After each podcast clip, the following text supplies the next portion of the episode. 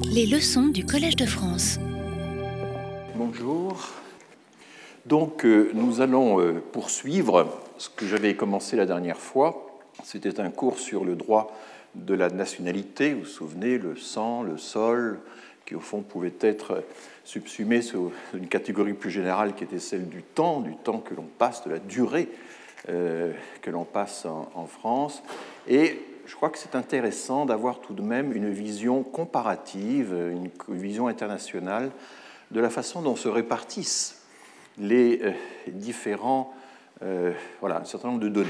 Alors d'abord, ici, j'ai toujours en utilisant le fameux outil lexicographique dont je suis un infatigable, un inlassable propagandiste, euh, quand vous regardez, et on peut le faire sur un viewer, la fréquence de Yusoli, ou on peut l'écrire avec un I et avec un J, euh, dans quatre langues, vous voyez que euh, le français a beaucoup plus eu recours à cette notion, parce que c'est une notion qui est vraiment beaucoup plus importante en droit français, c'est vraiment très net, avec la pointe des années 1880 qui aboutit à la loi de 1889, euh, qui va donc définitivement consolider le droit du sol en France. Mais il y a aussi toute une réflexion sur le droit du sol pendant la guerre de 14, hein, c'est vraiment euh, très net. Et puis euh, ça, ça, a ressurgi à la fin des années 80, début des années 90, lorsqu'on a remis en cause euh, le droit du sol et son automaticité. Mais vous voyez que les Allemands ont également eu une réflexion importante sur, euh, sur le droit euh, du sol, et notamment dans la période récente, puisque les Allemands, en 2000, ont adopté finalement le droit du sol, alors qu'ils avaient essentiellement un droit du sang jusqu'à présent, et ceci apparaît très bien dans la mesure des fréquences relatives des mots à travers cette source. Alors que côté britannique américain, bien très peu hein, de manifestations, euh, tout ça est cohérent euh, du fait que euh, ces pays ont finalement un droit du sol immédiat très, très puissant, qui n'ont jamais remis en cause, donc il y a très peu de discussions sur le sujet. Et voilà, le... quand on regarde les fréquences de ius sanguinis, le, droit du sang, c'est très très proche des courbes du droit du sol. Hein. La, discussion porte évidemment, sur les deux concepts euh, simultanément. Donc c'est assez frappant de voir, évidemment, la tension qui existe sans cesse en France entre les deux euh, types de droits. Et au fond, la solution actuelle, qui est la combinaison des deux, qui est une combinaison des deux. Et défaire, comme le réclame quand même une partie euh, des politiques depuis quelques décennies, défaire tout ce qui a été construit en 1803, en 1851, en 1889, quand même, ça ne, va pas de soi. Hein. Il faut quand même en mesurer euh, toutes les conséquences. Mais on va regarder maintenant comment tout ceci se répartit au niveau mondial. Alors, il se trouve qu'il euh, existe une base de données qui s'appelle Global Site, qui est euh, maintenue par l'Institut universitaire européen de Florence. Et un jeune chercheur, Jean-François Mignot, a publié sur le site de la vie des idées en octobre 2019, donc il n'y a pas très longtemps, a publié, je ne sais pas qui joue avec la lumière, euh, a publié euh, un bilan, euh, une cartographie de...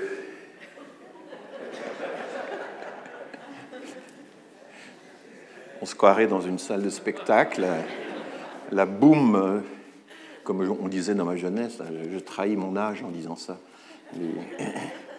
Bon, donc vous voyez, alors c'est intéressant cette carte puisque euh, Jean-François Mignot, c'est un article de 3-4 pages auquel vous pouvez vous, référer très aisément puisque c'est le site de la vie des idées.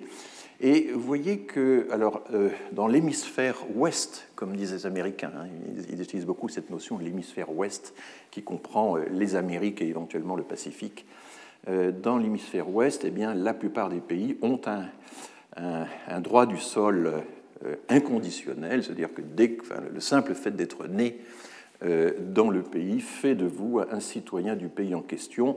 Après, il y a des variantes, on peut le refuser à sa majorité ou l'accepter, on le confirmer ou non, mais enfin, il suffit d'être de passage, de naître de passage dans ces pays-là pour devenir aussitôt un citoyen américain, canadien, mexicain, brésilien, etc. Donc c'est vraiment très net. Et là, on voit le Nouveau Monde comme terre de colonisation qui, évidemment, est, tout entier c'est ce que disait Patrick Veil, il y a une corrélation entre le, profil migratoire d'un pays et le droit de la citoyenneté. Les grands pays de colonisation, eh bien évidemment, privilégient le droit du sol, puisque c'est comme ça qu'ils vont, qu'ils pensent euh, grossir leur population et, assimiler les, nouveaux venus. Vous voyez que euh, l'Europe euh, et plus l'Australie, alors je crois que j'ai mis, oui voilà, donc il y a un droit du sang uniquement dans les pays asiatiques, en Chine, en Inde, dans une bonne partie de l'Afrique. C'est également le cas de l'Algérie, dans toute l'Europe orientale, c'est essentiellement hein, la nationalité s'hérite, euh, par les deux parents, euh, et également dans le monde arabe, mais euh, nous allons voir en quoi il se signale du reste. Donc droit du sang et droit du sol immédiat, oui, alors ce qui est important, c'est qu'il y a de toute façon un droit du sang partout. Hein. Cette carte, c'est sur fond de droit du sang, y a-t-il aussi un droit du sol aux États-Unis est américain tout enfant d'américain. Mais le fait pour un étranger euh, de, ou une étrangère de, mettre au monde un enfant sur le sol américain va faire de cet enfant un citoyen américain. Donc partout existe le droit du sang, mais sur fond de droit du sang s'ajoute ou pas un droit du sol. C'est ça qu'il faut bien comprendre. Nous avons un droit du sang avec en plus euh, des différentes formes de droit du sol. Eh bien, euh, mais ce droit du sol, vous voyez, dans l'hémisphère ouest, est un droit du sol immédiat. On n'attend pas la majorité pour acquérir la nationalité du pays où l'on est né. Euh, le droit euh, du sang donc s'accompagne d'un droit du sol qui est différé. Alors différé, c'est l'expression que j'utilise. Jean-François Mignot, dans sa légende, dit euh, un droit du sol conditionnel. C'est-à-dire qu'il euh, y a des conditions à respecter, il faut être né sur place, il faut y avoir vécu un certain temps, il faut y vivre encore au moment de la transformation, enfin, et puis il peut y avoir parfois d'autres conditions. Et s'ajoute ici ce qu'il a appelé un ius sanguinis discriminatoire à l'égard des femmes.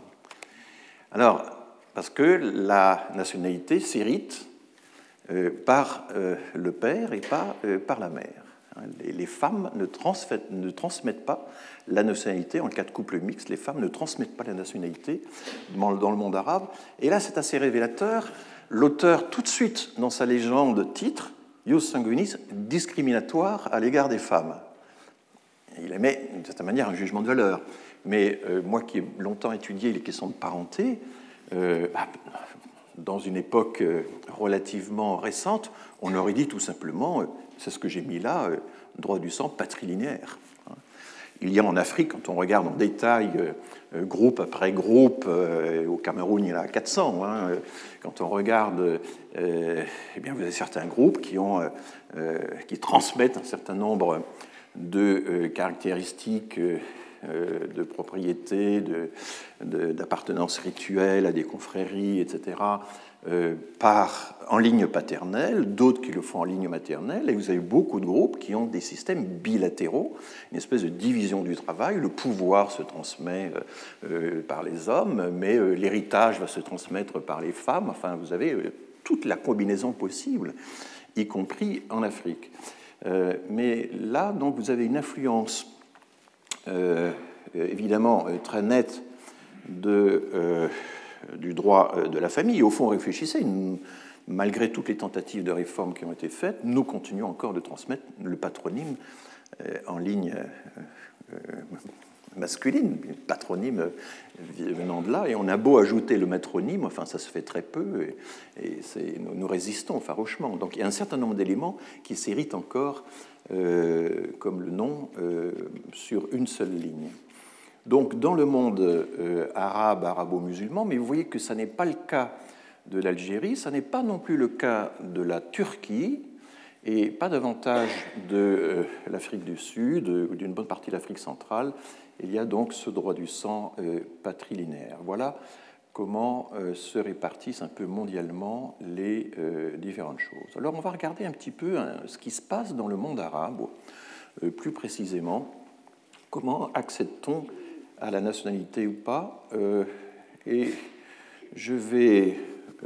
nous avons déjà dans un séminaire accueilli Delphine Pagès El Karoui qui nous a raconté, décrit le cas extraordinaire de Dubaï, 95% d'étrangers dans la capitale, hein, à Dubaï. Et que se passe-t-il dans, le monde arabe? C'est très très difficile d'acquérir la nationalité de ces pays. Enfin, les obstacles sont absolument considérables. Donc c'est intéressant de, évidemment de réfléchir à l'acquisition, au mode d'acquisition de la, nationalité dans les pays européens, dans les pays occidentaux, mais il faut bien voir qu'il y a des zones entières du monde où il est à peu près impossible, enfin c'est extrêmement difficile d'acquérir la nationalité, on va le voir en détail. Donc ici, vous avez une carte que j'ai empruntée aux clés du Moyen-Orient, qui est un site intéressant sur, euh, euh, donc, euh, sur les, toutes les populations étrangères qui vivent dans les pays du Golfe arabo-persique. Et je vais prendre l'exemple, alors de façon générale, dans ces pays-là, dans les pays du Golfe Persique, enfin ils sont réunis dans ce qu'on appelle le Conseil de coopération du Golfe, dont le Qatar a été exclu récemment, mais enfin, il n'y a pas d'instance d'intégration, il n'y a pas d'administration chargée de veiller à l'intégration des immigrés, alors que ce sont les pays du monde qui ont le plus d'immigrés dans leur population, de très loin. Hein, ça, va de, 40 à 90 je, je vous le rappelle.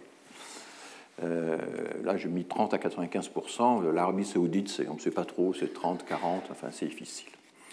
L'idée, c'est que les immigrés sont de passage.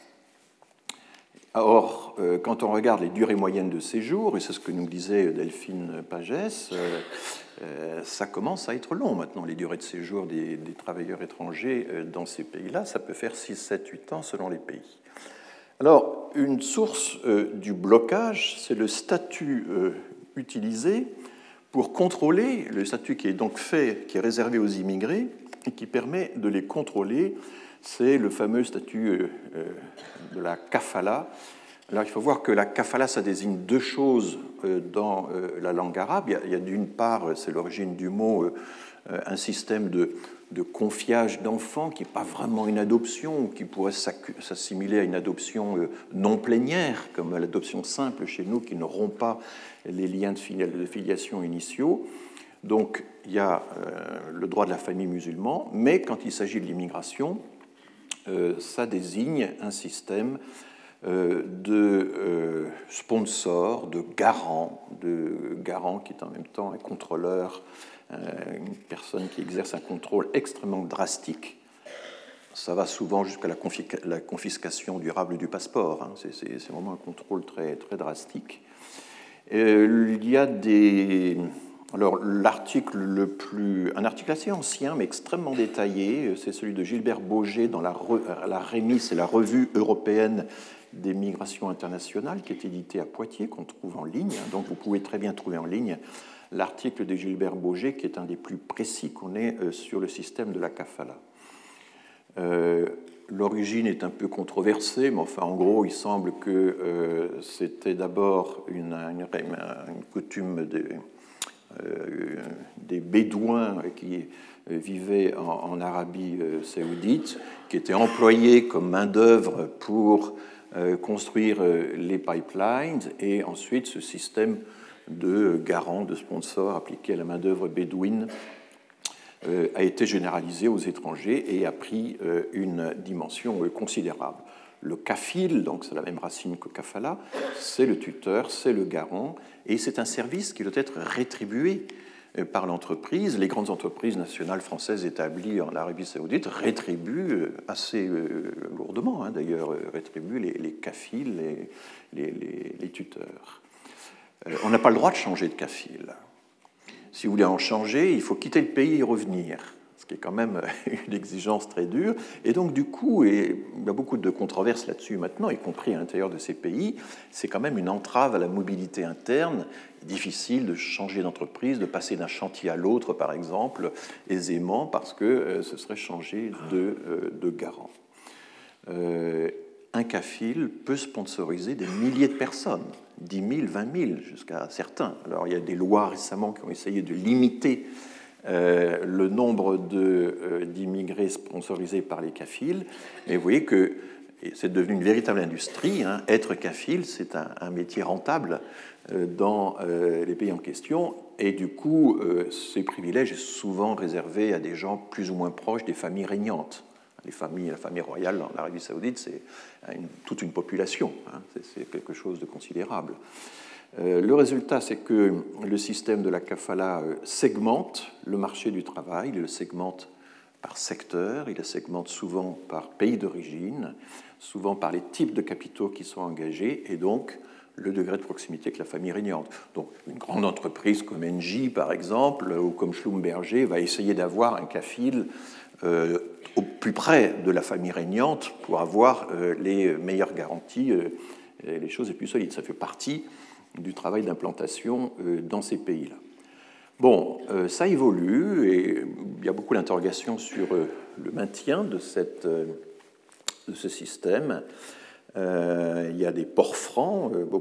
souvent, la plupart des ports sont des ports francs et là, on suspend la kafala. Vous voyez, ça ressemble un peu à la façon dont l'ancien régime français avait géré hein, tous les ports. Vous vous souvenez, les zones euh, étrangères. Euh, euh, il y avait voilà, Bayonne, Marseille, Dunkerque, Strasbourg, tout ça, c'était des ports francs. et parce qu'il faut bien commercer avec le monde extérieur et on ne peut pas s'enfermer dans, son propre système. Et puis le Qatar.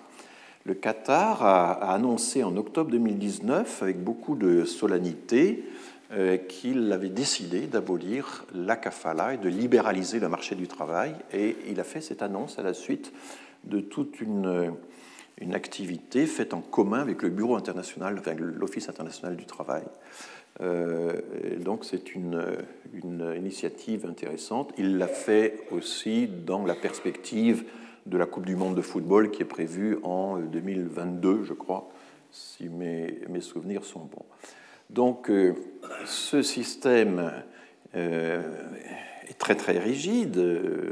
Il il cloisonne euh, l'immigration, il lui interdit d'avoir accès aux droits civils euh, et évidemment aussi à la citoyenneté. Donc c'est un des principaux euh, facteurs de blocage qui empêche l'accès à la nationalité dans les pays du Golfe. Alors on va prendre l'exemple des Émirats arabes unis, parce que j'ai trouvé un, ouvrage qui traite de ce cas-là, Offshore Citizens, donc les citoyens offshore et euh, le statut temporaire permanent dans le Golfe. Hein.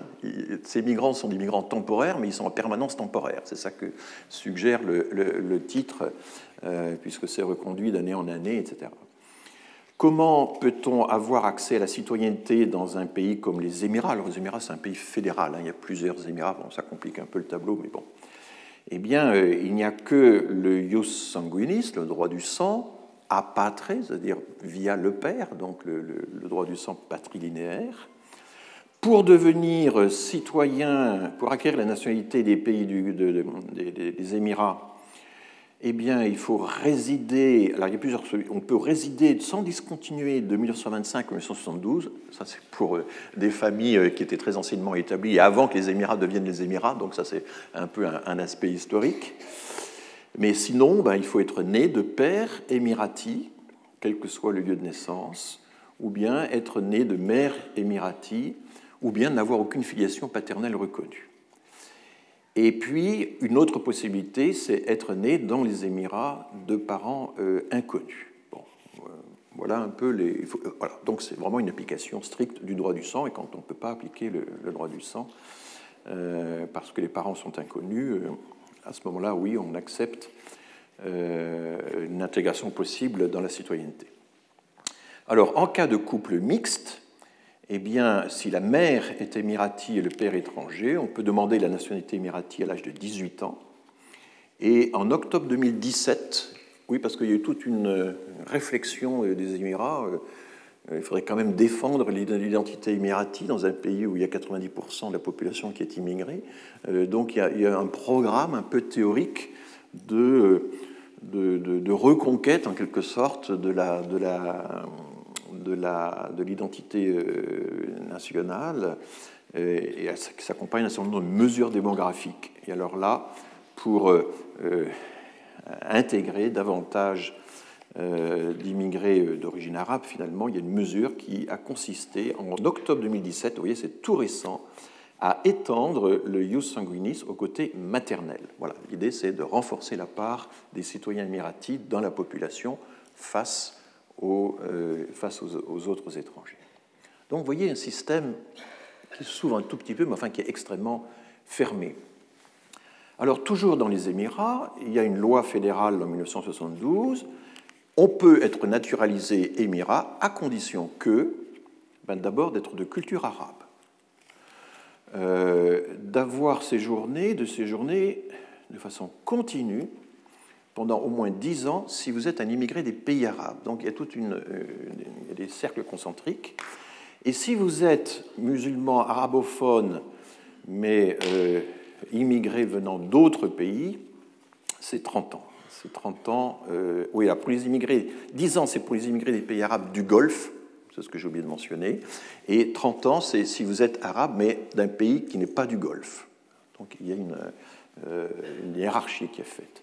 Et de toute façon, il y a une enquête de moralité, ça vous le trouvez dans beaucoup de pays, hein, y compris chez nous, euh, et ne pas avoir été condamné euh, dans, pour les atteintes à l'honneur ou à l'honnêteté.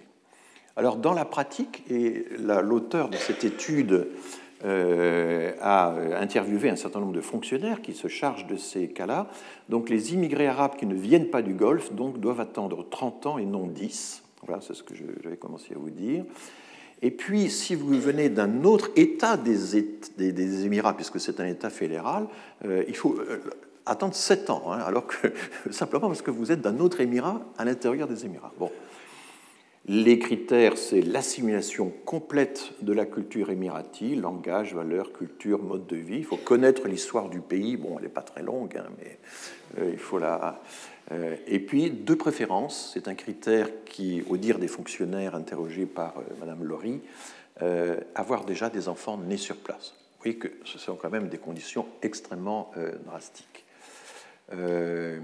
la personne naturalisée doit faire allégeance au souverain si vous devenez par exemple citoyen canadien, vous devez aussi prêter serment euh, de fidélité à la reine d'Angleterre. Hein. Dans les régimes, euh, euh, dans les royaumes, c'est assez courant. Mais il faut renoncer à la nationalité antérieure. Il y a une phrase qui est souvent citée que l'allégeance est une condition de la naturalisation. voilà, Charles Tajnis. Donc la procédure est complètement opaque quels sont exactement les critères d'éligibilité, les critères de sélection, sur quel formulaire remplir tout ça, euh, euh, comment mesure-t-on le degré d'assimilation?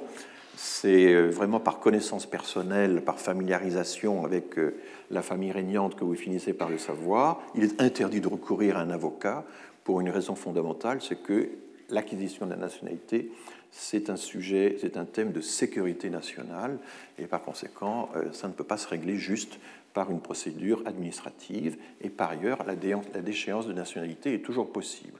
Alors là, je vous décris un cas, mais on peut généraliser à quasiment tous les pays du Golfe, qui sont les pays du monde qui ont le plus d'immigration. Hein, j'insiste beaucoup sur cet exemple parce que je le trouve euh, quand même très intéressant. Alors, regardons un petit peu euh, comment se distribuent certains euh, les, pays du monde dans quand on regarde par exemple la, durée nécessaire de séjour dans le pays avant de pouvoir demander une naturalisation.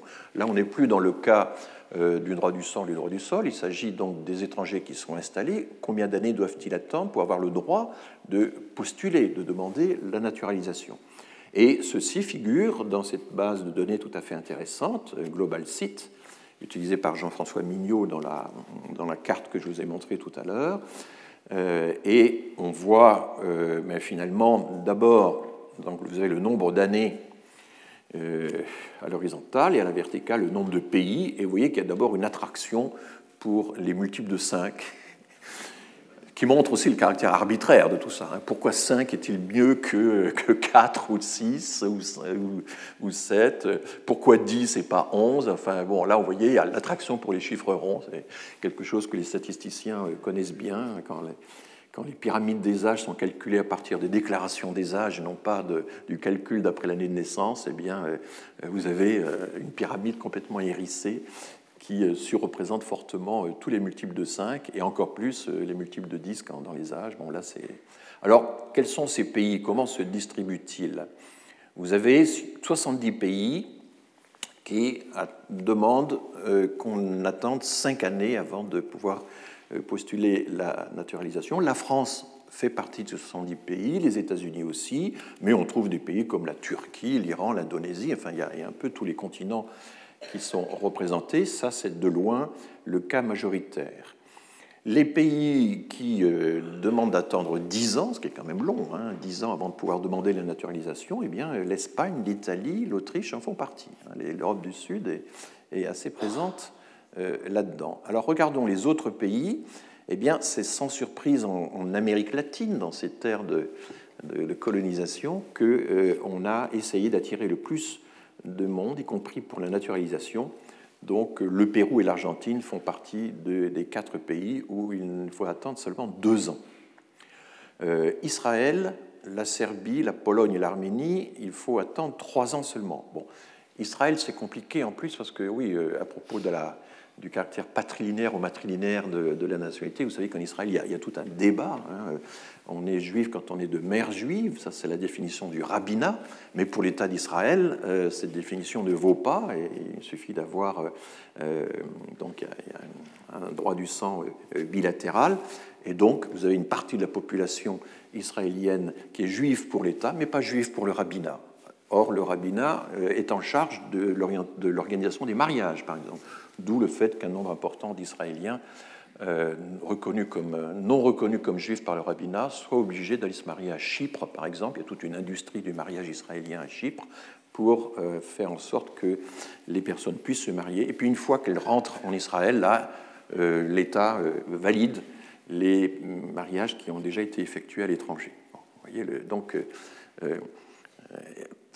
Pourrait-on parler, comme Jean-François Mignot le fait à propos du monde arabe, de discrimination dans euh, la succession dans, euh, matrilinéaire de la nationalité en Israël? Euh, Oui, si on appliquait effectivement les normes d'égalité de traitement entre les, genres, eh bien oui, c'est discriminatoire évidemment de, favoriser uniquement la transmission de la nationalité par la mère. Mais là aussi c'est compliqué parce que je, je, continue un peu ma digression. en fait, le système juif traditionnel, il est bilatéral.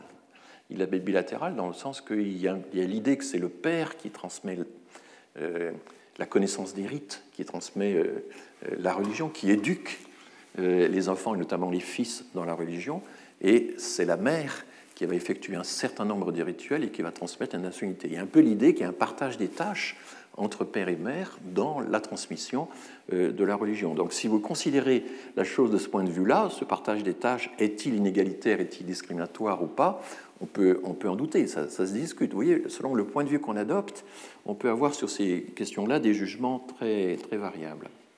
Donc euh, je vous offre toutes les solutions et puis vous faites votre... vous formez votre avis. Vous tirez votre conclusion. Voilà, alors continuons l'exploration. Donc euh, Israël euh, ne demande que trois ans d'attente pour euh, acquérir la C'est compréhensible parce qu'Israël veut attirer évidemment les populations juives qui viennent, ben, qui viennent de Russie, qui viennent d'Europe, qui viennent de tous les pays. Et l'idée de faire attendre trop longtemps ces personnes serait un peu absurde dans le cas d'un pays dont la population s'accroît beaucoup par l'apport extérieur.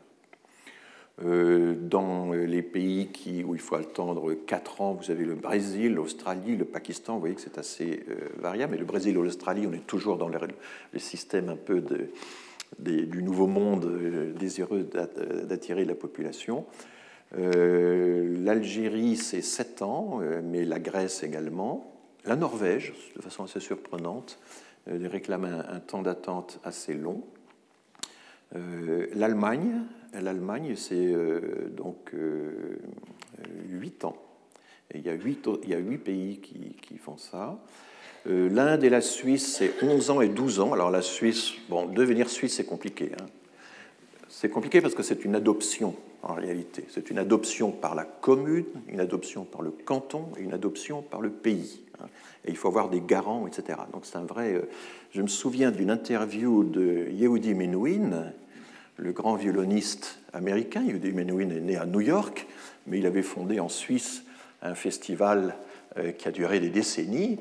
Et il a raconté un jour comment euh, il a réussi à devenir suisse. Il a fallu un temps considérable parce qu'il fallait être patronné par euh, toutes les instances municipales, cantonales, fédérales pour obtenir la nationalité suisse. Bon, ça s'est peut-être un peu simplifié depuis l'époque dont parlait Yehudi Menuhin, mais je ne suis pas sûr. L'Inde, 11 ans, hein, c'est une durée d'attente assez, assez longue. Après, bon, bah, il y a des cas euh, un peu étranges, vous voyez, euh, et là c'est surtout en Afrique, dans les pays musulmans, au Bhoutan, Brunei, Koweït, Oman, il faut attendre 20 ans, Bahreïn, Qatar, 25 ans.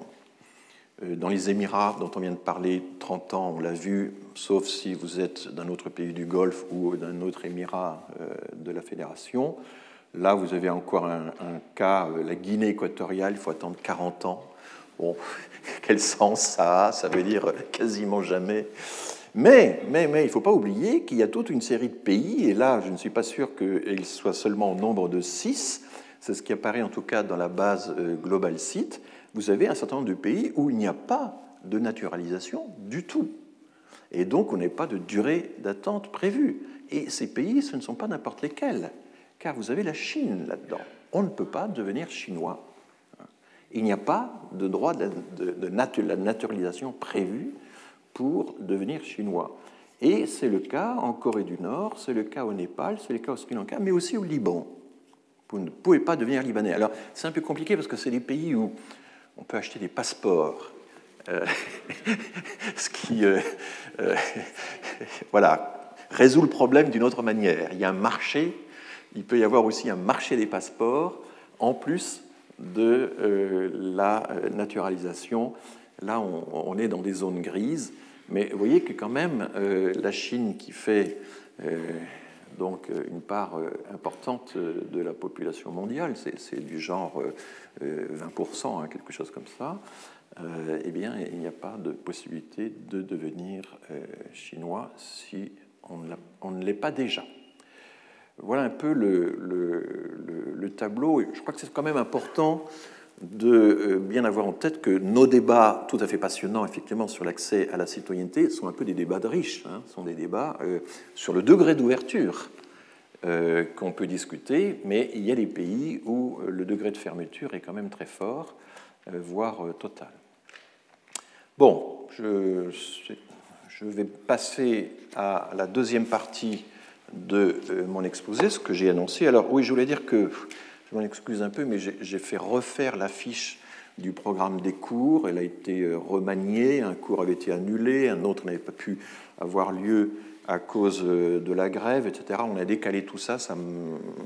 maintenant, vous avez une nouvelle affiche, une nouvelle annonce sur le site de la succession des cours. Et là, je passe donc à la partie qui concerne, au fond, euh, ce que j'ai annoncé, euh, l'idéal d'intégration opposé aux réalités d'intégration. C'est une opposition que je vais en réalité traiter sur plusieurs cours, mais on va la traiter d'une façon assez particulière aujourd'hui. Et je vais euh, commencer par l'analyse d'un document auquel j'ai fait allusion la dernière fois, qui est l'ordonnance. Alors, il y a plusieurs ordonnances. L'ordonnance du 2 novembre 1945, c'est une ordonnance donc prise par le gouvernement euh, d'Union nationale du général de Gaulle à la Libération, à une époque où euh, les assemblées ne fonctionnaient pas encore, donc euh, on a gouverné par ordonnance. Il y a plusieurs ordonnances de 1945. Celle du 2 novembre règle la question des titres de séjour, et il y a une autre ordonnance qui porte sur le droit de la nationalité. Et il se trouve que dans les nombreuses, dans les histoires tout à fait passionnantes qui ont été écrites l'histoire de la nationalité, l'histoire euh, euh, de la politique migratoire. J'ai cité évidemment Patrick Veil, on peut euh, citer aussi les jeunes auteurs qui ont travaillé là-dessus, comme Sylvain Laurence, Claire Zalk, etc. Mais il y a un texte qui n'a pas été cité, je parce que bon, je suis tombé dessus, je pense qu'il a été mis en ligne sur Internet assez récemment et que est un peu, c'est un peu étrange parce que c'est une longue discussion, très longue discussion, euh, qui a été prise par un, sténographe de l'Assemblée nationale, qui a été mobilisé pour le coup. Donc c'est une parfaite retranscription euh, du débat. On entend la voix des personnes qui échangent là-dessus, et dans laquelle un certain nombre de personnages, de juristes, euh, discutent des effets des ordonnances de 45, pas seulement celle du 2 novembre, mais aussi celle qui porte sur la nationalité. Et là-dedans, on a des personnages assez variés. Et c'est toujours le mystère, cette continuité qu'il y a eu entre les années 20, la fin des années 20, la fin des années 30, Vichy, la libération, comment des personnages, comment des juristes, comment un personnage comme Georges Mocot, dont Patrick Veil a montré euh, euh, toute l'influence plus ou moins néfaste. Enfin, comment ces gens-là ont-ils pu traverser toutes ces périodes et se retrouver dans des comités officiels et jouer un rôle dans la définition de la politique migratoire, alors que pour nous, Vichy euh, est censé avoir marqué une rupture totale, la libération, une rupture, une autre rupture, etc. C'est un des grands mystères de cette histoire que j'ai déjà contribué à clarifier dans, les cours précédents en montrant par exemple que derrière les textes de loi qui sont absolument impeccables du point de vue républicain, où il n'y a aucune allusion à une hiérarchie ethnique, eh bien, en réalité, dans les décrets d'application ou dans les motivations ou dans les textes d'accompagnement rédigés parfois par le ministre de la Justice lui-même, il y a des références tout à fait expresses au degré d'assimilation. On cite des nationalités qui sont assimilables euh, plus que d'autres. Euh, il y a la notion de race qui intervient, etc. Mais évidemment, sous Vichy, euh, des censures ont disparu et la euh, référence expresse à la race a évidemment pu donner, se donner libre cours sous Vichy, mais ça ne veut pas dire qu'elle n'imprégnait pas les cerveaux euh, des juristes, des commentateurs de doctrine, des hauts fonctionnaires, etc., pendant toutes ces périodes, comme l'a très bien montré Sylvain Laurence complétant ainsi des indications déjà très précises de Patrick Veil. Alors, on va revoir un petit peu tout ça, et cette discussion est également est intéressante pour ce que je viens de vous dire là. Elle est intéressante aussi parce qu'elle montre à quel point euh, les argumentaires en faveur d'une politique de migration euh, mettent euh, en tension un principe démographique. On a besoin d'accroître notre population, et là, du coup, il faut un peu rabaisser euh, les exigences en matière de critères, parce que euh, euh, ça c'est important, mais il y a aussi les critères d'assimilabilité culturelle, etc., qui interviennent, et puis il y a un critère qui n'est pas celui de la démographie, mais qui est simplement celui de la pénurie de main-d'œuvre qu'il faut combler. Et donc, à chaque fois, ben, vous allez avoir les argumentaires du ministère du Travail, du ministère de la Justice. Il y a un haut comité de la population et de la famille qui est le successeur d'une entité qui existait déjà dans les années 30, mais que De Gaulle a confirmé et dont Georges Mocot, M-A-U-C-O, hein, dont Georges Mocot va être le secrétaire général. Et toutes ces entités euh, luttent entre elles, euh, vont cesser de lutter avant la guerre, pendant la guerre et après. C'est ça qui est tout à fait euh, étonnant. Et ces argumentaires, ils sont là, affrontés dans cette discussion entre d'éminents juristes qui appartiennent tous à l'association au Comité français, qui est une association de 1901, euh, du droit international privé, le DIP. Et en euh, mars 1946, première réunion de ce comité qui avait été suspendu euh, sous Vichy, première réunion, on va discuter des ordonnances de 45, des conditions dans lesquelles elles ont été prises et de leur contenu. Qui dirige la discussion? Un certain Jean-Paulin Niboyet, qui était professeur de droit international privé à la faculté de droit de Paris. C'est une sommité. Il a écrit un des grands manuels de référence euh, en 1938. Et ce manuel a été étudié par les jeunes auteurs que sont euh, Linda Guéry, que l'on a entendu euh, dans un, séminaire par Claire Zalg, mais aussi par Serge Slama, qui est un juriste, mais un juriste intéressé à l'histoire. Et ils ont tous noté que le traité de Jean-Paul Boyer avait des passages antisémites tout à fait explicites qui ont été supprimés dans la réédition d'après-guerre. Donc voilà quelqu'un qui a continué de faire carrière pendant toute euh, la période de Vichy, euh, sans trop de problèmes, et c'est lui qui préside, qui présidait en 1938 le Comité français de droit international privé. Il va être bientôt remplacé à la faveur d'un remaniement.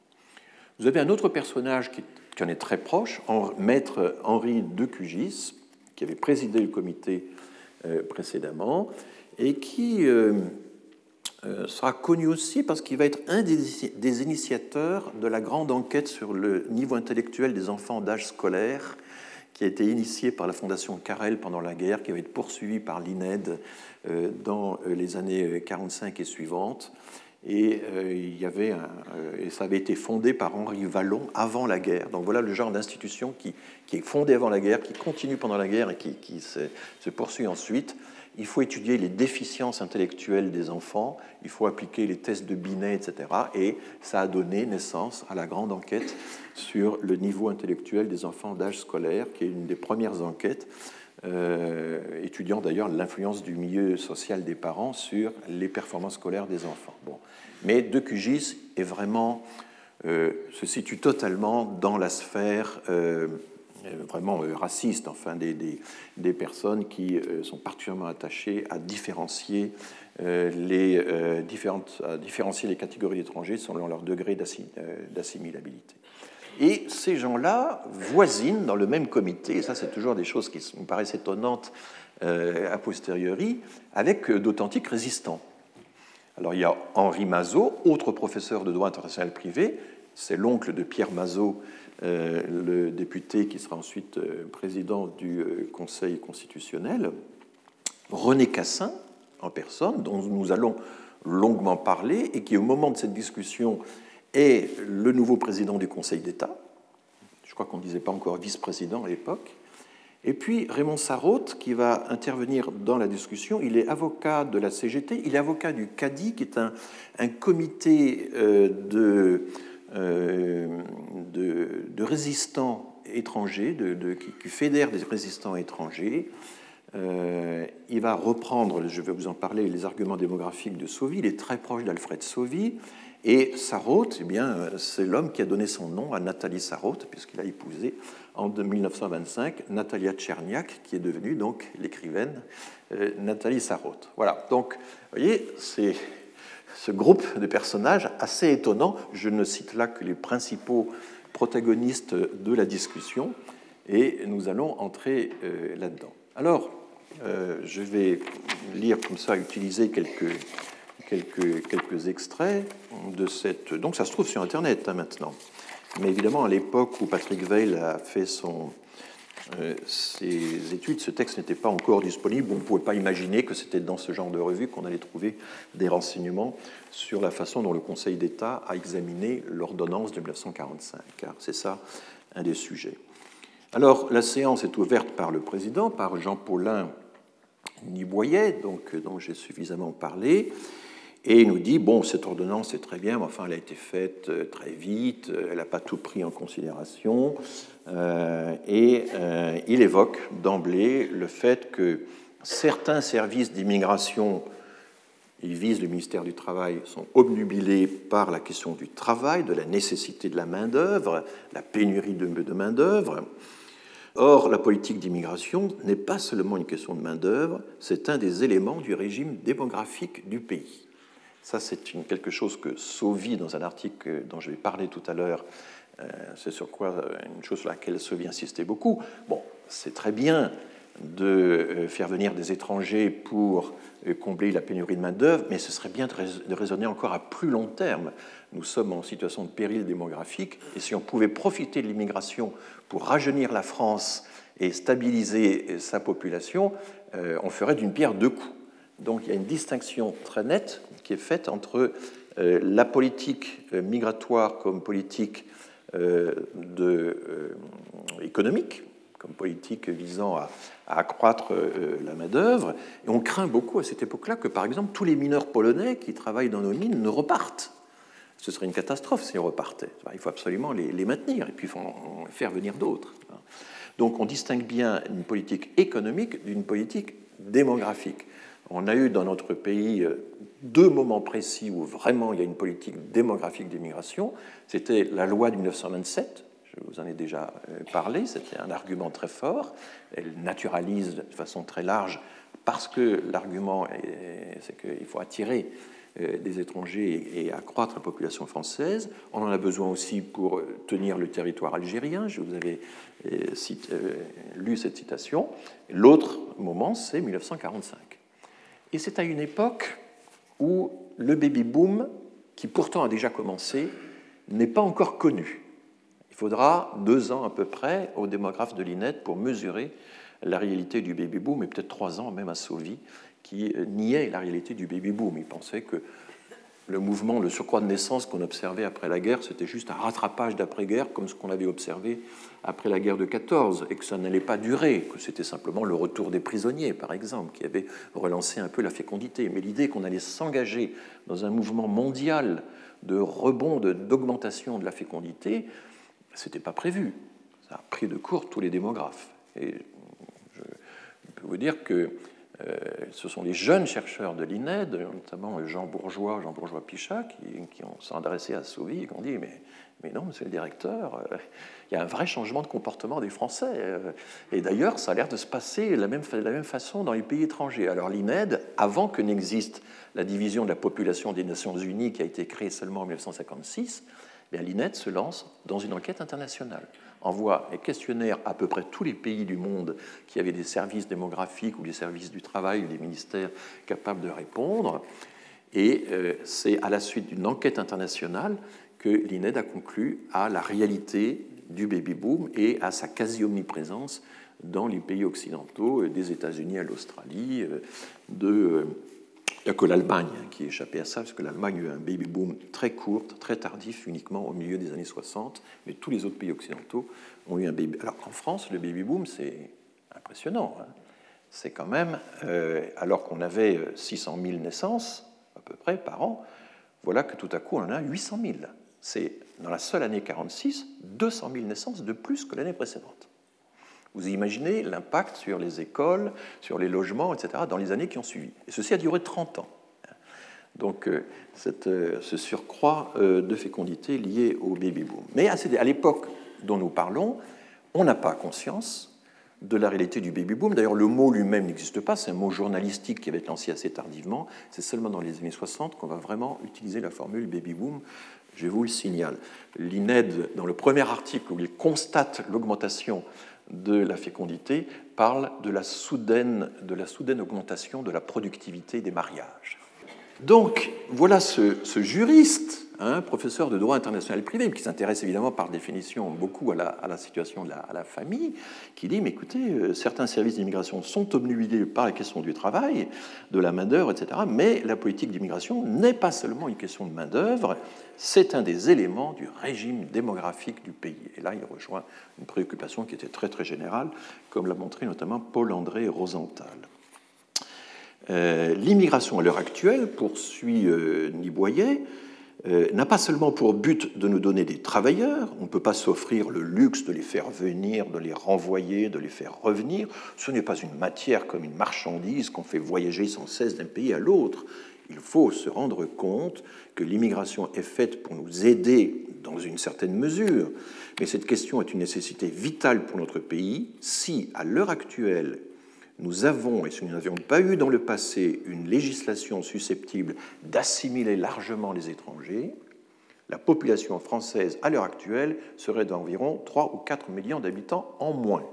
Donc il attribue euh, un, maintien de la population, on était 45 millions à peu près à l'époque, à notamment la loi de naturalisation de 1927 qui a permis d'assimiler un apport étranger important. Vous voyez le très grand danger. Alors tout ça est très alarmiste, hein, et toute la discussion est sur ce ton. Si par exemple on compare le chiffre de la population française avec ce qu'il était au début du XIXe siècle, on trouve une augmentation de 15 millions, dans laquelle nous ne sommes à peu près pour rien. Il y a environ 10 à 11 millions qui proviennent du vieillissement de la population. Alors ça c'est très fort.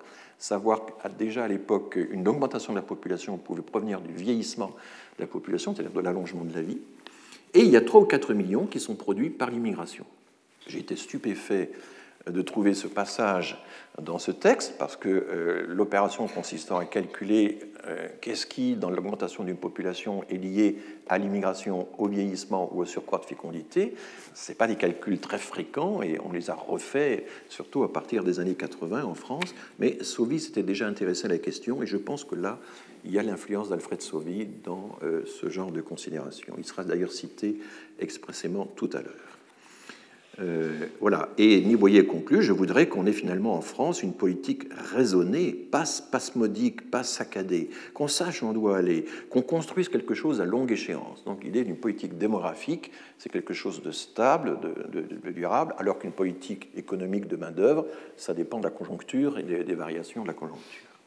Bon, ça c'est un premier point de vue. Mais Maître de Cugis, euh, la deuxième personne citée, lui, dit Epep, euh, il y a le problème de l'assimilabilité. On ne peut quand même pas prendre n'importe qui euh, simplement pour des raisons démographiques. Et vous voyez que vous vous souvenez que dans les années qui ont précédé la dernière guerre, des groupements d'allogènes extrêmement compacts s'étaient formés dans des régions différentes, notamment dans le sud-ouest, ils s'installaient avec des colonies au sens propre du mot à l'intérieur de notre pays. Ils avaient leurs consuls, leurs prêtres, leurs écoles. Bref, c'était un petit État dans le grand État. Alors là, ils visent des communautés italiennes, des communautés polonaises aussi, et vous voyez qu'elles avaient beau être catholiques, ils viennent avec leurs prêtres et non pas les nôtres. Hein.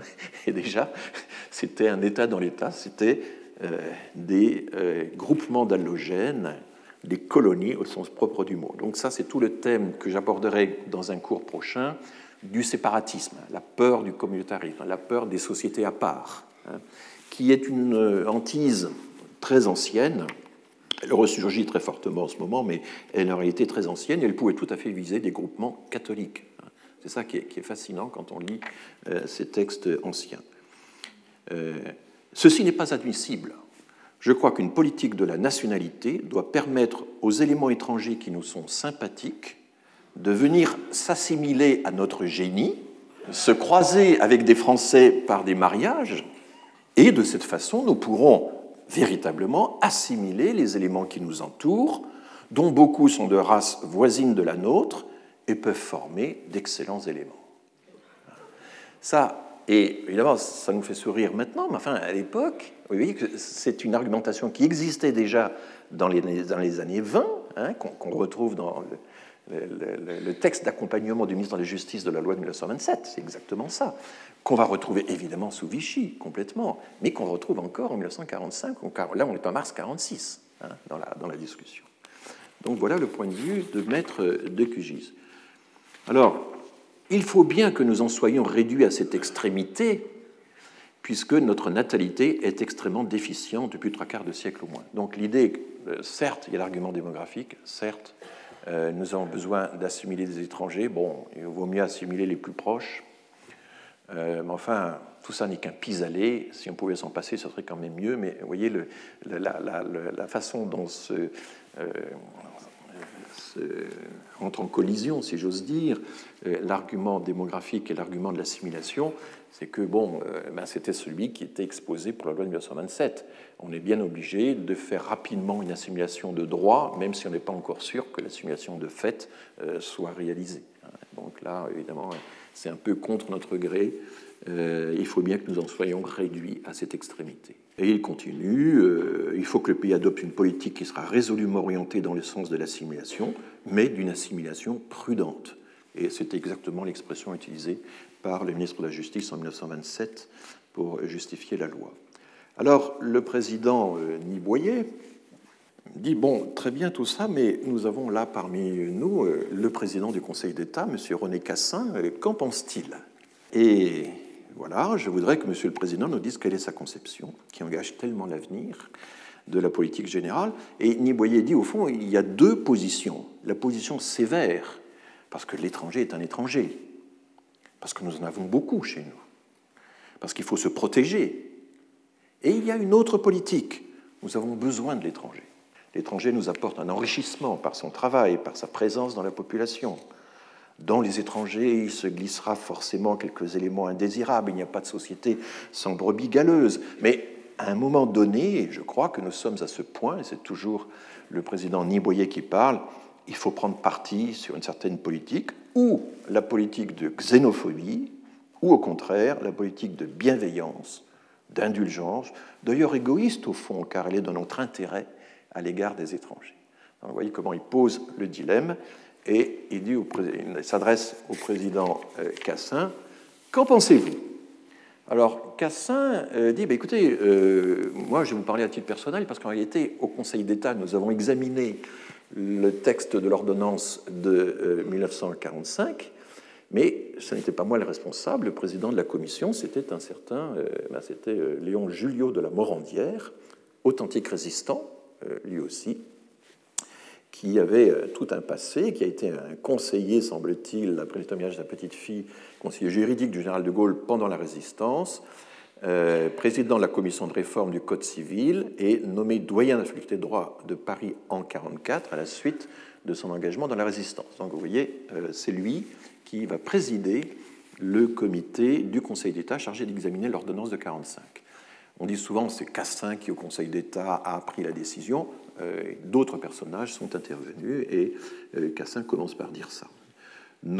Et, il précise, et c'est pour ça qu'en réalité, les, les, historiens qui ont travaillé sur ces questions-là n'ont pas grand-chose à se mettre sous la dent, parce que le Conseil d'État n'a laissé aucune trace des délibérations sur l'ordonnance de 45. On a des notes euh, des ministères, on a des projets du haut, comité de la population, on a des réactions de ministres, etc. Mais on n'a pas, on a juste la décision du Conseil d'État, mais on n'a pas de délibération parce que tout simplement il n'y a pas eu de procès-verbaux. Alors Cassin dit nos délibérations n'ont pas laissé de procès-verbaux détaillés, mais elles sont expressives d'un certain sentiment. Et il explique qu'on a voulu abolir les barrières absolument iniques et arbitraires que le décret du 12 novembre 1938 avait créé. Alors ça, c'est les décrets d'Aladier, hein, qui avaient strictement, euh, drastiquement réglementé euh, le droit euh, des séjours. C'est aussi l'époque où vous avez toutes les interdictions professionnelles qui vont se multiplier. c'est voilà, la, période la plus xénophobe de notre histoire en dehors de la guerre proprement dite, c'est 1938. Et donc il y a l'idée de vouloir abolir les barrières qui ont été créées à cette époque. Et là, il fait une allusion très intéressante. Je dirais même mieux, le travail qui a été fait, c'est de disjoindre du projet qui nous avait été présenté par le Haut Comité de la population un grand nombre de dispositions qui préjugeaient aussi au sujet des droits civils de choses plus ou moins raisonnables, mais qui n'avaient pas été suffisamment étudiées. Et il n'en dit pas plus, parce que c'est quelqu'un de courtois, il sait dans quel espace il parle, il a affaire à des gens euh, qui n'ont pas, du tout, euh, qui pas du tout suivi la même trajectoire que lui, mais c'est la seule allusion que j'ai trouvée, parce qu'on dit souvent, le Haut Comité de la Population avait un projet, ce projet était très orienté par le secrétaire général qui était Georges Mocot. Ce projet avait beaucoup séduit le général de Gaulle dans un premier temps. Il y a même une note du général de Gaulle qui en reprend euh, les termes et qui dit bien, il va falloir veiller à ce que désormais euh, euh, on favorise plutôt les Nordiques. Alors on cite des citoyens de pays nordiques qui avaient peu de chances de migrer en France, du genre les pays nordiques, les Allemands, les Néerlandais, etc., et éviter les Méditerranéens, il y en a déjà de trop. C'était en gros, et c'est une note qui a été signée par le général de Gaulle et qui, et le ministre de la Justice de l'époque, Paul-Henri Tedgen, va euh, négliger cette note, va expliquer que ce sont tout simplement des indications qui peuvent être utiles, mais qu'il faut étudier les implications en termes d'ordre public, etc. Alors là, il y a un problème très intéressant, c'est que Patrick Veil, dans son premier livre sur euh, l'histoire de la politique migratoire et dans son deuxième livre sur qu'est-ce qu'un Français, revient à chaque fois sur ces deux épisodes. Il explique le chapitre de, de second livre s'appelle La crise ethnique de la politique migratoire euh, française, mais il montre que des ministres comme euh, de l'Intérieur, de la Santé, du Travail, etc., se sont opposés à toutes les mesures de distinction ethnique qui avaient été proposées par le Haut Comité de la population. Patrick Veil en déduit que c'est au nom de principes républicains que ce refus des ministères a été énoncé, mais en réalité, on n'a aucun texte ou parodie, ou, enfin, où les ministres en question, ou Tedjen, disent, disent ah, ben, écoutez, les droits de l'homme nous interdisent d'eux. Aucun texte ne dit ça. Il n'y a jamais de référence aux droits de l'homme ou même à des principes républicains. C'est Patrick qui déduit de l'échec des propositions ethniques le fait qu'il y a un esprit républicain qui l'a emporté. Or, on a toute une série de textes qui, dans la haute fonction publique, dans les directions d'administration centrale de l'époque, montrent euh, l'absence d'esprit républicain sur toutes ces questions-là. Donc, euh, c'est quelque chose d'un peu.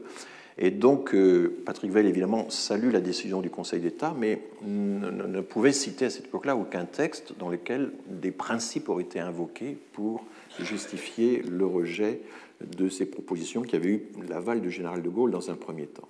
Et on sait simplement que le projet du Haut Comité de la population n'a pas été suivi. D'ailleurs, plusieurs des interlocuteurs de cette discussion s'en plaignent et disent c'est vraiment dommage qu'on n'ait pas suivi, euh, euh, ils avaient beaucoup travaillé, etc.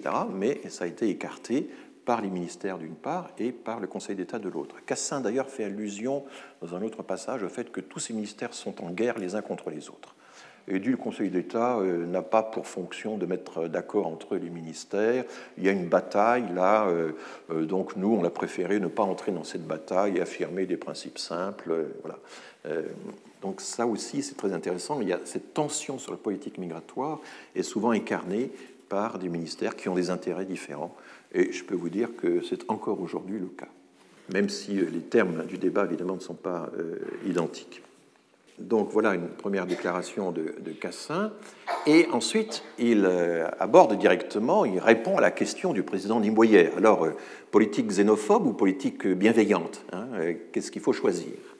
Vous me demandez si certains d'entre nous, entre nous le Conseil d'État en fait, pensent que la France doit adopter l'attitude d'autodéfense vis-à-vis des éléments étrangers ou doit au contraire penser au nombre des hommes valides dont elle a besoin pour créer des foyers et consolider la position nationale. Ici, je ne peux pas parler au nom de la commission permanente, la commission permanente du Conseil d'État dirigée par euh, euh, le doyen de la Morandière. Euh, je ne pourrais parler qu'à mon point de vue. Il est catégoriquement dans le second sens. Pas d'autodéfense, mais prise en compte de la, de la question démographico-économique, finalement. Mais il va tout de même au-delà de tout ça, puisqu'il dit la France a été de tout temps le carrefour d'hommes venus de toutes les régions. Il lui est impossible, vu ses traditions d'une part, et vu ses conditions démographiques de l'autre, et vous voyez la combinaison de deux types d'argumentaires, de ne pas faire une politique saine, largement ouverte à tous les étrangers qui voudront lui apporter leur concours et dont beaucoup, tout en restant fidèles mentalement à leur pays d'origine, veulent devenir de loyaux citoyens de la France. Et donc là, un texte assez fort, parce que l'idée qu'on euh, peut devenir un loyal citoyen de la France sans renier euh, son pays d'origine, tout en y restant fidèle mentalement, ce n'est pas du tout une idée répandue à l'époque. Hein. Je vous prie de croire, quand on lit les textes de l'époque, c'est quand même très nouveau, mais ça ménage quand même effectivement euh, l'argument économique ou sociodémographique, puisque ces gens-là vont nous apporter leur concours. Il y a une vision utilitariste de l'immigration qui se combine à une vision, je dirais, droit de l'homme, même si elle est. Euh, voilà. Et il poursuit, René Cassin poursuit, nous pouvons parfaitement avoir des fils d'Italiens, d'Espagnols et des fils d'autres nations chez nous. Évidemment, on cite les, pays voisins. Hein. les Polonais ne sont pas cités, les Algériens ne sont pas encore des étrangers à l'époque. Nous pouvons parfaitement avoir des fils d'Italiens, d'Espagnols et des fils d'autres nations chez nous qui seront de bons citoyens français sans exiger d'eux la haine de leur origine. Nous devons évidemment adapter aussi bien notre législation des droits civils et notre législation d'attente que notre législation de la naturalisation à cette tendance. Et je crois que l'expérience de Vichy a prouvé que toute autre mesure tendant sous prétexte de race française pure à chasser des hommes et des femmes qui ne demandent qu'à vivre sur notre sol loyalement, fera de nous, je le dis, non pas seulement la risée de l'Europe au point de vue de la puissance, mais même nous enlèvera ce que nous avons toujours eu, c'est la réputation de la nation accueillante, qui est un centre de civilisation et qui fera son bien non pas pour elle toute seule, mais pour tous les autres pays du monde. Voilà la déclaration de Cassin sur la politique migratoire de la France. Et c'est un texte extraordinaire qui, n'apparaît jamais hein, dans aucune histoire de la politique migratoire, parce qu'effectivement, il était un peu, il fallait le dénicher de derrière les fagots, c'est le problème des sources. Bon, un mot quand même, plusieurs mots sur euh, euh, René Cassin. Donc, euh, on est à cette époque-là avant tout le travail qu'il va faire pour contribuer à la rédaction de la Déclaration universelle des droits de l'homme, dont on a fêté donc l'anniversaire il y a quelques années, puisqu'elle a été signée en 48. Donc, il y a, c'est l'an dernier qu'on a, enfin, il y a deux ans qu'on a, qu'on a fêté son 60e anniversaire.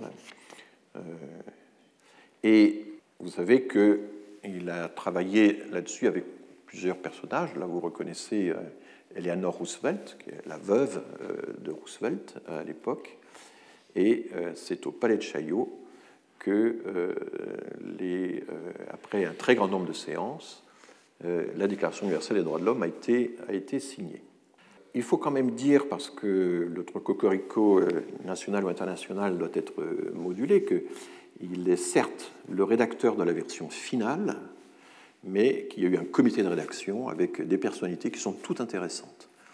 Euh, il y a bien sûr Eleanor euh, Roosevelt qui préside la commission chargée de rédiger la Déclaration universelle des droits de l'homme.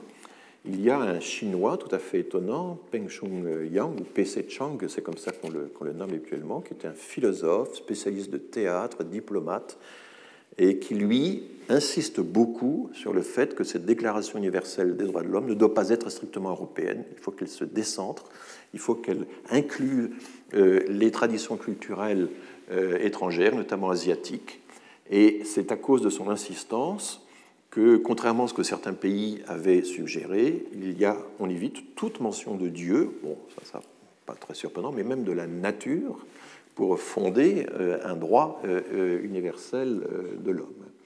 Et il œuvre pour une synthèse entre philosophie des Lumières et philosophie chinoise. Il va citer Mencius, il va citer Confucius, etc., comme des apports à la sagesse universelle. Voilà le, rôle qu'il a joué. Un autre personnage important, c'est Charles Malik, ou Charles Habib Malik, qui lui aussi était philosophe, qui est le rapporteur de la commission, et lui, il va défendre strictement le droit à changer de religion. Il est, c'est un grec orthodoxe. Il va d'ailleurs, dans la dernière partie de sa vie, devenir quasiment un théologien euh, orthodoxe. Mais à cette époque-là, ce n'est pas le personnage qu'il incarne. Et euh, le droit à changer de religion, ben, ça va être la raison principale pour laquelle l'Arabie saoudite va refuser de souscrire à la Déclaration universelle des droits de l'homme. Parce qu'évidemment, il n'est pas question, en Arabie saoudite, qu'on euh, laisse à chacun le droit de changer librement de religion. Donc voilà, et bien Charles Habib a joué, euh, Malik a joué un rôle important ici. Et puis, euh, un personnage important aussi, c'est John Peters Humphrey, qui était Canada, qui était parfaitement anglophone et francophone, et qui du coup a contribué à, réunir un peu les différentes euh, traditions juridiques.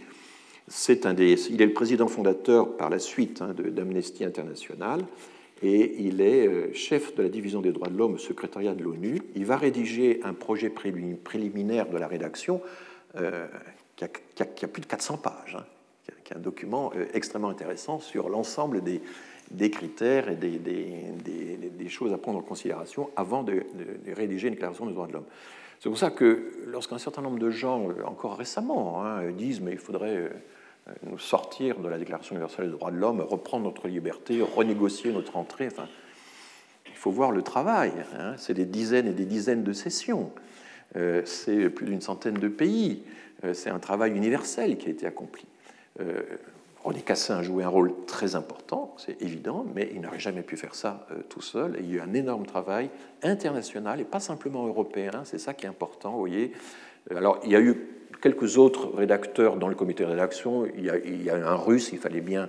Et un des gros problèmes, c'était comment faire une déclaration universelle qui puisse satisfaire les Russes. Les Russes, finalement, se sont abstenus. Hein. Euh, c'est un des rares pays qui s'est abstenu au moment de la déclaration, euh, au moment de la signature.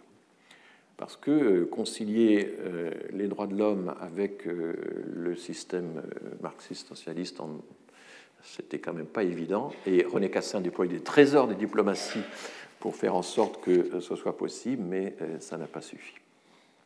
Voilà donc euh, certains de ces personnages Peng Shung Chang, Charles Abib Malik et John Peter Humphrey. Cassin, c'est un personnage quand même assez intéressant, et là, il y a plusieurs livres, très bons livres qui ont été faits sur Cassin, il y en a trois ou quatre, mais peut-être le plus intéressant pour notre propos, c'est celui d'Antoine Pro et Jay Winter, qui sont deux grands historiens de la guerre de 14, comme euh, vous le savez sans doute, et qui ont écrit un livre sur René Cassin, parce que Cassin, c'est d'abord un ancien combattant de la guerre de 14. Il a été euh, gravement euh, blessé à la guerre de 14, toute sa vie il va porter un corset, et il va devenir le président de la principale fédération des mutilés de la guerre de 14.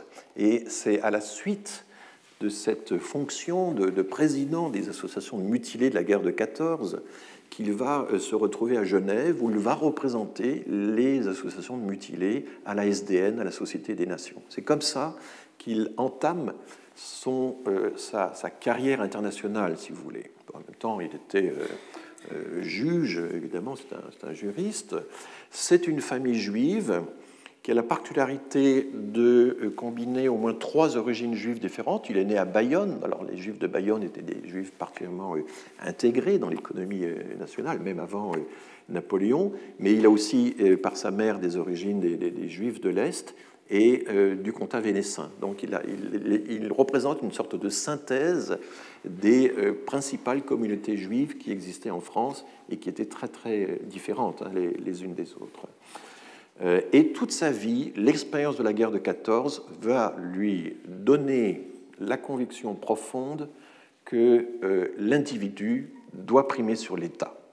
Il a une pensée qui est quand même, même s'il est conscient qu'il faut ménager les choses, mais il a une pensée qui est fondamentalement anti-étatique, et qui en tout cas est considérée aujourd'hui par un certain nombre de critiques rétrospectifs de la Déclaration universelle des droits de l'homme comme trop super-étatique, voire anti-étatique, alors qu'évidemment l'ordre international, ben, de fait, est un ordre interétatique et qu'il faut faire, euh, bon, on le voit bien tous les jours. Euh, euh, voilà. Donc là, je vous cite Gilles Le Breton, professeur de droit, dans une, un des cahiers de, de, revue, je crois que c'est à, à Caen, qui est typique de la critique qui est faite aujourd'hui de la doctrine de Cassin, son idéal juste naturaliste, c'est-à-dire invoquer un droit naturel qui euh, définit le statut euh, de tout individu par rapport à un positivisme volontariste qui miserait euh, sur les États. Pour Cassin, bien qu'il ait eu une carrière au Conseil d'État, qu'il ait fait une carrière dans tous les organismes d'État, etc., il y a quand même fondamentalement l'idée que l'individu doit finalement primer sur l'État, dont il a lui-même vécu finalement. Et il, a aussi évidemment une caractéristique fondamentale, c'est qu'une semaine après l'appel du 18 juin, il rejoint De Gaulle. Il fuit, il quitte euh, toutes les fonctions officielles déjà importantes qu'il avait et euh, il rejoint le général de Gaulle une semaine après l'appel du 18 juin. Il est condamné à mort par contumace et privé de sa nationalité, comme tous ceux qui ont rejoint le général de Gaulle dans, euh, dans les premiers temps compris De Gaulle lui-même. Alors, euh, ce qui est intéressant, c'est de voir que malgré ses positions très anti-étatiques et malgré... Euh, euh, il est quand même réaliste et il va déployer pendant tout le travail de, rédaction de la Déclaration universelle des droits de l'homme des talents de, de diplomate qu'il avait aussi, euh, et notamment, il va justifier dans un cours qu'il donne à l'Académie de droit international de La Haye, qui est une des grandes instances où se rencontrent et se forment les, juristes internationaux, euh, il va expliquer que oui, euh, la Déclaration universelle des droits de l'homme, dont je rappelle qu'elle n'est pas juridiquement contraignante, hein, c'est comme le Global Compact, le pacte sur l'immigration, elle n'est pas contraignante, elle sert de référence et elle sert de référence très forte, mais elle, n'y a pas de. Et elle n'aurait jamais pu être signée si elle avait été vraiment contraignante pour les États. C'est un, point euh, important à rappeler. Et il dit, ben oui, la Déclaration des droits de l'homme ne reconnaît le droit à quitter son pays, mais pas le droit à s'installer dans n'importe quel pays. Il n'y a pas de liberté euh, absolue euh, de la migration. C'est ce que, évidemment, regrettent beaucoup les défenseurs des droits de l'homme actuellement, mais dans la DUDH, non, vous n'avez pas ça. La déclaration ne reconnaît explicitement de différence en faveur du national par rapport à l'étranger que pour le droit de revenir dans son pays, pour celui de prendre part à la direction des affaires publiques de son pays ou d'accéder dans des conditions d'égalité aux fonctions publiques. Donc il cite les articles.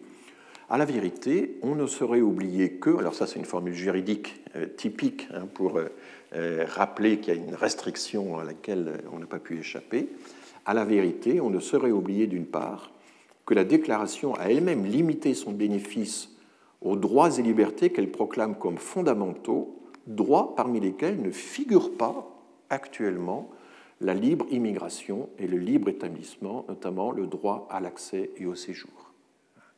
Donc ça, c'est quelque chose qui a encore été réaffirmé par le Conseil d'État français dans la grande décision de juillet 1993, qui est considérée actuellement comme étant la clé de voûte du droit d'immigration. Certes, euh, les étrangers sont des hommes, mais euh, il y aura toujours une différence entre étrangers et nationaux. Voilà ce que dit notre droit. Et l'État est tout à fait fondé à vérifier la légalité euh, du droit de séjour et à en prendre les moyens, et donc notamment à demander les papiers aux étrangers, à contrôler le droit de séjour. Le Conseil d'État le Conseil constitutionnel a pris cette décision en juillet 93 à la suite d'une saisie du Parti socialiste qui disait c'est contraire aux droits de l'homme de demander aux étrangers leurs papiers.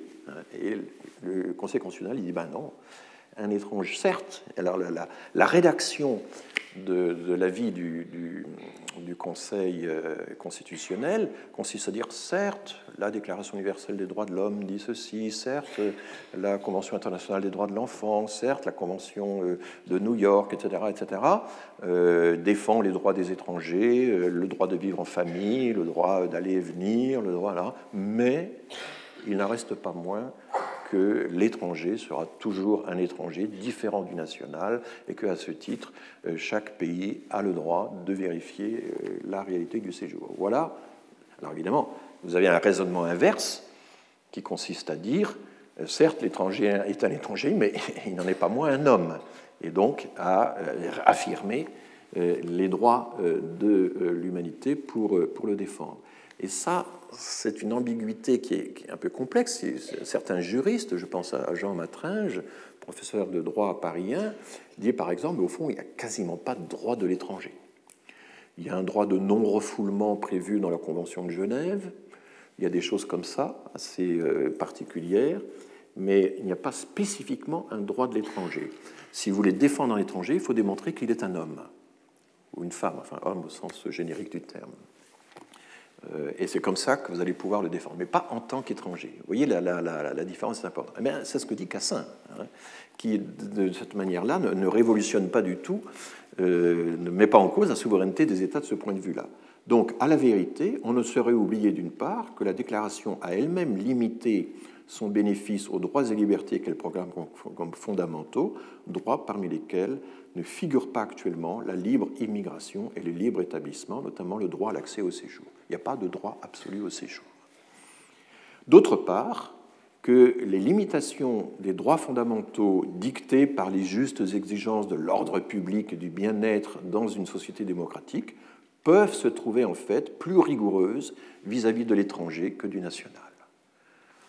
Et cette phrase a été interprétée différemment. Certains disent, mais Cassin déplore cet état de choses qu'il dit là, ou Cassin, au contraire, justifie que, effectivement, ces mesures soient plus sévères envers euh, l'étranger que le national. Il y a deux interprétations. C'est manifestement, enfin, dans la tradition juridique, la seconde qui est quand même la plus fidèle au texte.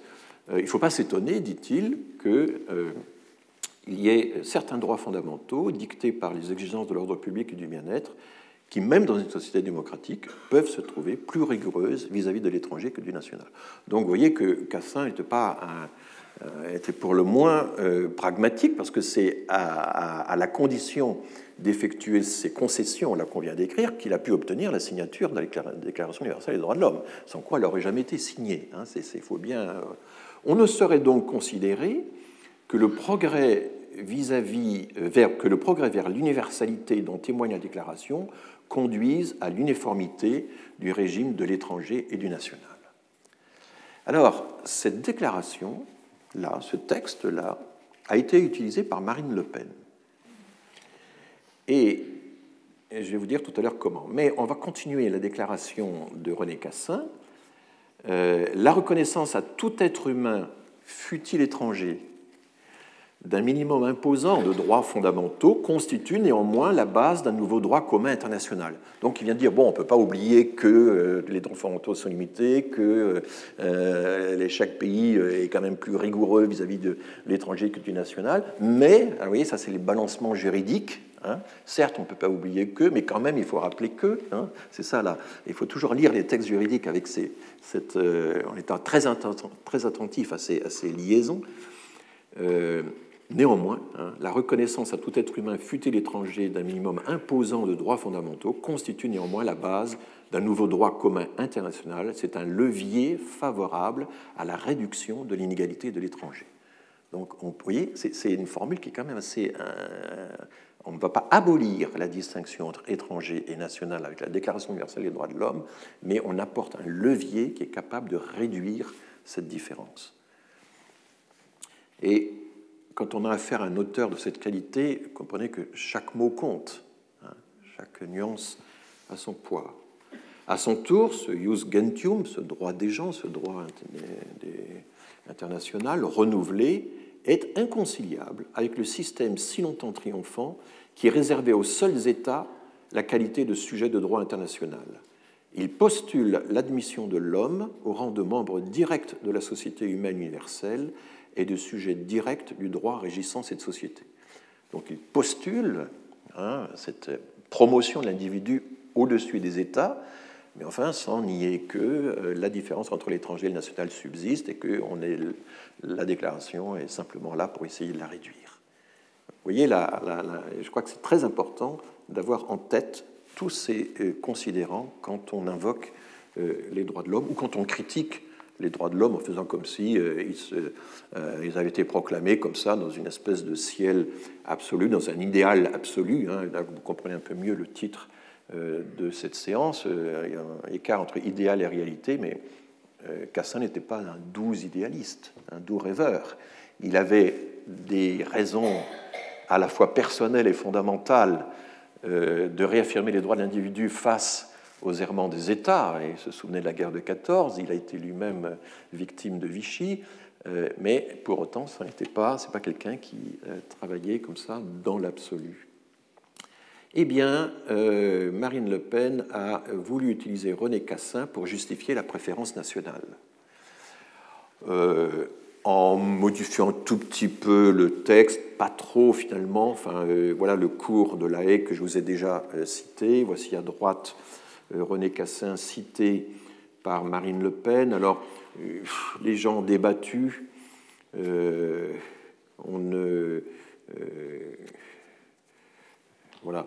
Les limitations des droits fondamentaux dictées par les exigences de l'ordre public, etc., peuvent se trouver plus rigoureuses vis-à-vis de l'étranger que national. Donc il y a une formule un peu impersonnelle et ça devient une société démocratique euh, euh, peut instaurer des limitations ce qui évidemment est, plus actif de la part de la société, alors que Cassin dit euh, non, il se peut que ces limitations soient. Enfin bon, mais c'est une nuance et en gros, euh, je ne pense pas qu'on puisse, comme ça a été dit parfois, dire que Marine Le Pen a dénaturé le texte de René Cassin.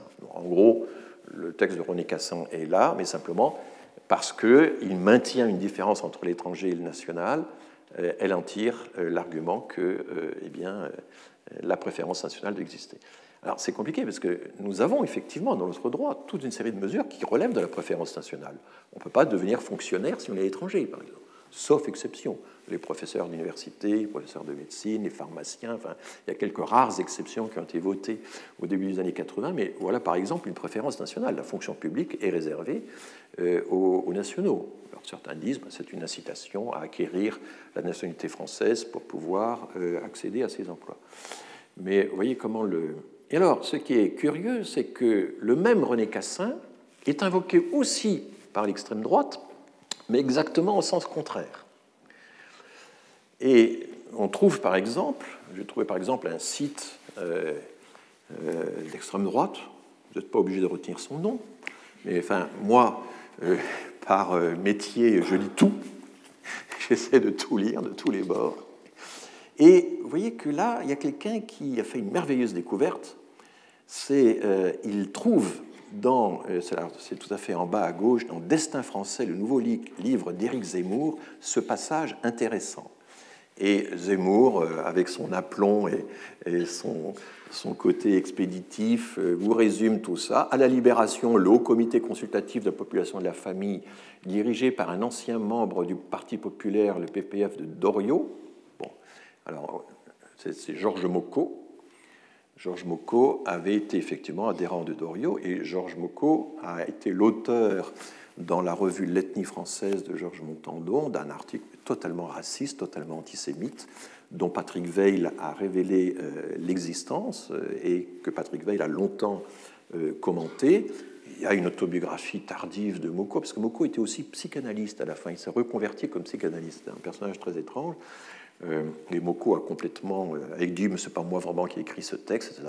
Patrick Veil a montré que d'autres textes, d'autres déclarations pendant la guerre confirmaient bien que Moko avait une hiérarchie des étrangers, une hiérarchie des races qui était complètement formée, qui était assez répandue à l'époque, mais que lui justifiait par des considérations qui étaient à la fois euh, scientifiques, racistes et des considérations psychologiques. Parce que sa petite psychanalyse lui faisait expliquer, par exemple, dans l'inconscient juif, il y avait un esprit de soumission euh, multiséculaire qui faisait qu'ils étaient toujours dans la servitude, inutilisables, impropres au métier, etc. Enfin, c'est des textes absolument euh, affreux que Moko a complètement dissimulé à la Libération, dont De Gaulle n'avait pas existence quand il a confirmé la nomination de Moko dans ce comité. Alors, d'autant que Georges Moko était assez habile pour, dès 1943, démissionner du parti de Doriot et entrer dans la résistance, et il a participé à euh, la libération de je ne sais plus quelle ville. Euh, Patrick Veil raconte tout ça dans l'article euh, qu'il a consacré à Georges Moko. Donc Zemmour est au courant de tout ça. Moko devient un personnage dont on parle beaucoup pour la libération. Et Zemmour dit que, en plus, dans le Conseil de la population et de la famille, qui y avait-il? Ben, Il y avait Robert Debré, il y avait Alfred Sauvy, euh, il y avait des gens très bien. Enfin, c'était très disparate, mais ben, c'est comme ce comité de, droit privé international. Hein. on trouve, euh, c'est très étrange, toutes les coexistences qu'on. Donc, je reprends la lecture de Zemmour dénichée par ce site d'extrême droite. À la Libération, le HCPF dirigé par euh, Moko recommande encore au service de l'immigration de tenir compte de considérations ethniques, sanitaires, démographiques et géographiques. Le comité plaide alors en faveur d'une immigration familiale d'origine européenne, proche de ce qu'il appelle l'ethnie française. Le ministre de la Santé publique et de la Population, Pierre Pflimlin, l'approuve. De Gaulle, devenu président du gouvernement provisoire, dans une lettre à René Pleven, trouve qu'il y a déjà beaucoup trop de Méditerranéens dans la composition du peuple français. Alors ça, c'était le texte que Moko avait, réussi à faire signer par le général de Gaulle, et souhaite qu'on favorise une immigration venue du nord de l'Europe.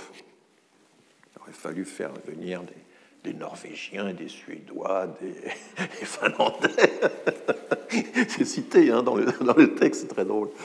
Euh, c'est le Conseil d'État, présidé alors par René Cassin lui-même, qui rejette l'avis du Haut Comité l'auteur de la future Déclaration universelle des droits de l'homme ne pouvait tolérer que la France veuille choisir parmi les étrangers qu'elle accueillait ceux qui étaient le plus facilement assimilables. C'est ainsi que débutera l'immigration de travailleurs venus d'Algérie, du Maroc, de Tunisie. Alors d'abord, c'est complètement absurde parce que les, travailleurs des colonies, ils étaient déjà là. Euh, notamment les Algériens, il y avait au moins 100 000 déjà dans l'entre-deux-guerres, et ils avaient un droit de libre circulation en France. C'est pas le, général de Gaulle, enfin, c'est pas le René Cassin euh, qui a fait ça. En plus, René Cassin, je vous l'ai dit, ne présidait pas le comité du Conseil d'État qui s'occupait de la chose, mais c'est vrai qu'il avait des principes d'ouverture tout à fait clairs. Mais ce qui est terrible, c'est la phrase qui est ajoutée par euh, le, le site d'extrême droite. Le puissant René Cassin était aussi un lobbyiste, président de l'Alliance israélite universelle. Alors c'est vrai qu'il était président de l'Alliance israélite universelle, il était dans des quantités d'associations, mais le puissant René Cassin, quand il fait ça, deux ans auparavant, il avait été privé de sa nationalité française et condamné à mort. Il était quand même pas si puissant que ça. Enfin, vous voyez l'aberration à laquelle on arrive quand on, quand on fait ça. Et le titre de l'information, de la révélation fracassante, c'est René Cassin derrière. Hein, derrière, parce que il y a des complots là, derrière le début de l'immigration afro-maghrébine. Là, on ajoute l'Afrique au Maghreb pour faire bonne mesure. Donc vous voyez comment le même René Cassin a été utilisé par Marine Le Pen pour justifier la préférence nationale et complètement dénigré par Zemmour et site de l'extrême droite pour dire au contraire c'est le début de l'horreur, c'est le début de l'invasion euh, du pays par l'immigration euh, afro. Euh, voilà, c'est quand même très intéressant de voir comment ces choses-là sont faites. Et je vais arrêter là et nous poursuivrons la semaine prochaine. Merci beaucoup. Retrouvez tous les contenus du Collège de France sur www.colège-2-france.fr.